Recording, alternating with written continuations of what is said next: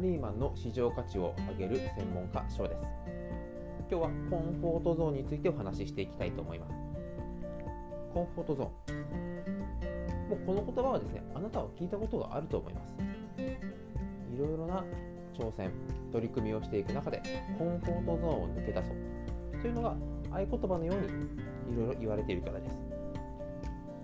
コンフォートゾーン。例えばあなたが毎日歯を磨くように。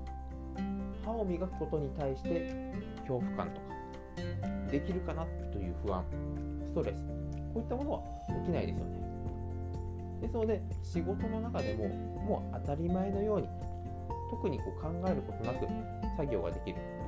安心感が得られる空間からこの仕事って大丈夫なのかな自分はこの先どうなるんだ。ろう不安や焦り焦燥感。そういった負荷はかかってくるんですがここを乗り越えると大きな成長が待っている。そのためにコンフォートゾーンを抜け出そう。という話はいろいろなところで言われていると思います。ただ実際このコンフォートゾーンを抜け出すってめちゃくちゃ難しいと思います。新しい習慣を作った方がいい。コンフォートゾーンを抜け出してどんどん挑戦した方がいい。意味としては非常にまあ理にかなってるというかそれはそうだよなという内容ではあるもののじゃあどうしたら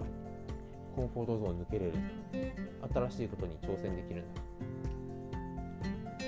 これはですね、ま僕自身がとりあえず何から始めたらいいんだということで10年ほど前もう本当にセミナーなど受け始めた時期に悩み始めたことでそれが30を過ぎた。後でももうずっと引っかかってました。なぜならそれ自身が結果になればねすごい時間タイムラグが発生するんですが取り組んでる最中にこれが本当にこのままでいいのかなというふうに悩んでやっぱり違うのかなと途中で諦めてしまう。そういったことが多発しているからだと思います。ただ難しいことはこの諦める。今振り返ると確かに諦めていたと思うんですがその当時はこれは戦略的に間違っているというふうな認識をしていたんですね。なのでじゃあ続ければいいのか。諦めることなくやり続ければいいんだ。と当時は思っていたんですがただどんどんどんどんこう今になって振り返ってみると辞める当時はそれなりに自分の中に理路整然とした何かがあったんですよね。なのでこれを続けない正当な理由があり自分は戦略的にこう撤退するんだと。ただ後に振りなって振り返ってみるといやあれはでも続けた方が良かったよ。いうようなその時の認識のズレというものが必ず出てきます。ですのでこのコンフォートゾーンを抜け出す。新しいことに挑戦する。という時に一番大事なのは習慣化することよりも習慣を形成するにあたっての過程。これを理解しているかどうか。だと僕は考えています。具体的に一つ事例を挙げていくと習慣化コンフォートゾーンを抜け出すために継続するために大事なことは労力は一番最初がしんどいということを理解する必要があるからです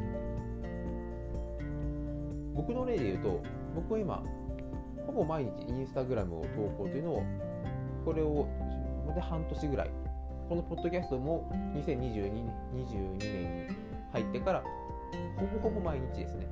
1日で鳴らすと、すべての投稿数を鳴らすと、ま、1日1投稿以上のペースになっているんですが、これもですね、始めるまでに、インスタグラムで言うと半年、このポッドキャスト、このチャンネルで言えば1年ぐらい前から考えてはいたんですが、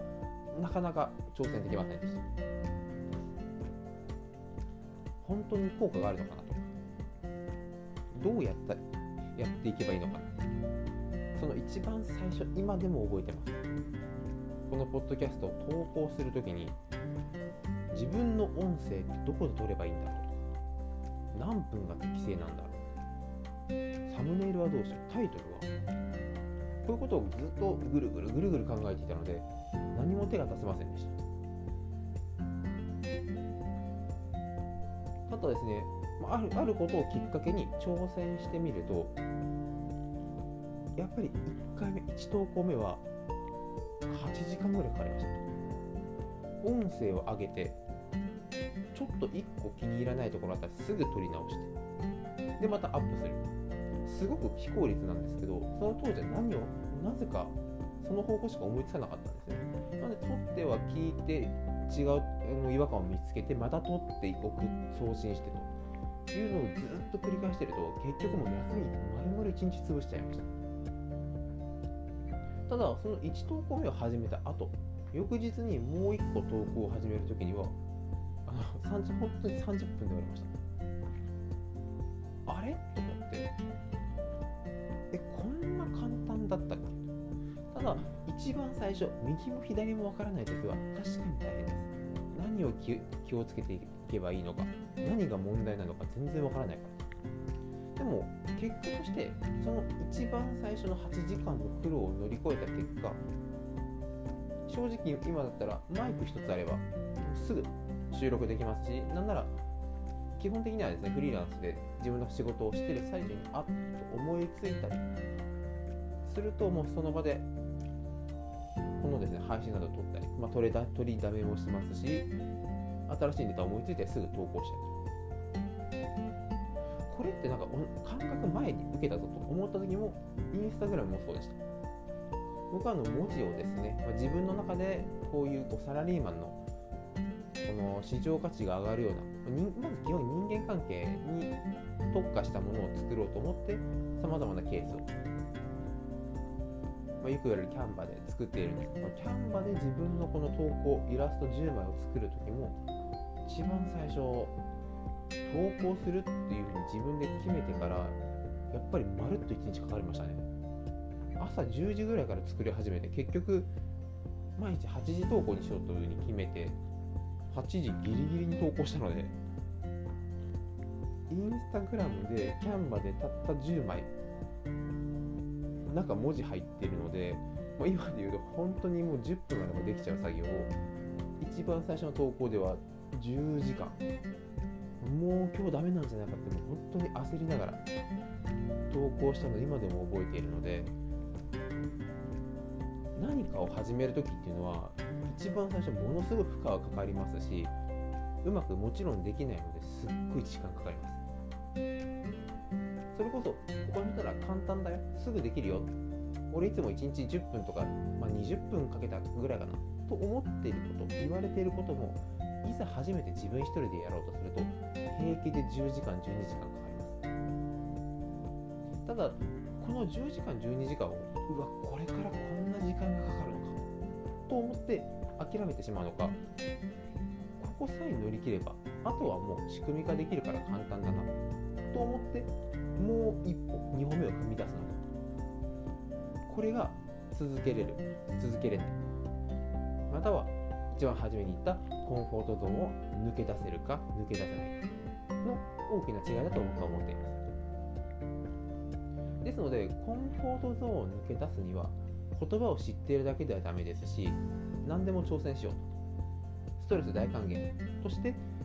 ただただ受け入れようとするのではなくて一番最初が大変。それさえ超えればというコンフォートゾーンを抜け出す。流れというのを知っているか知っていないかで継続力というのは大きく変わってくると思いましたので今回ですね、えー、配信にさせていただきました。このチャンネルは AI がどんどん進化する。この現代単純作業というものは機械化がどんどん進んでいきます。また日本はもともと生産性は世界ランキングでも低いというふうに言われていた中ついには一部上場大手みんなが認める大企業に入って安定ではなくて世界の企業中国企業の台頭でしたり GAFA と呼ばれるようなプラットフォームを織りなす会社にどんどんどんどん市場を奪われ優秀な若手の社員大学卒業したての今までは一括採用だったところが Google など優秀な若手の人材20代前半にも年収1000万1500万という高額な年俸を約束してどんどんどんどん引き抜かれていきます。その中で本当に会社員でサラリーマンでいるから安泰なのかももはや言っていられない時代になってきました。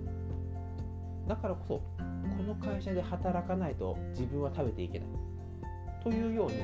受け身になるのではなくてどこでも働けるけど自分は人間関係とか社長の考え方が好きだからこの会社にいるクビになったり会社が潰れても他でも働けるけどというようなこの能動的な働き方を選べることによって人間関係お金時間のストレスから解放されそれこそやっぱ自分の大切な人と大切な時間を過ごすことができます。その情報をこれからもですねこのチャンネルで配信していきますのでどうぞ楽しみにしていてください。それでは今回もごご清聴いただきありがとうございました。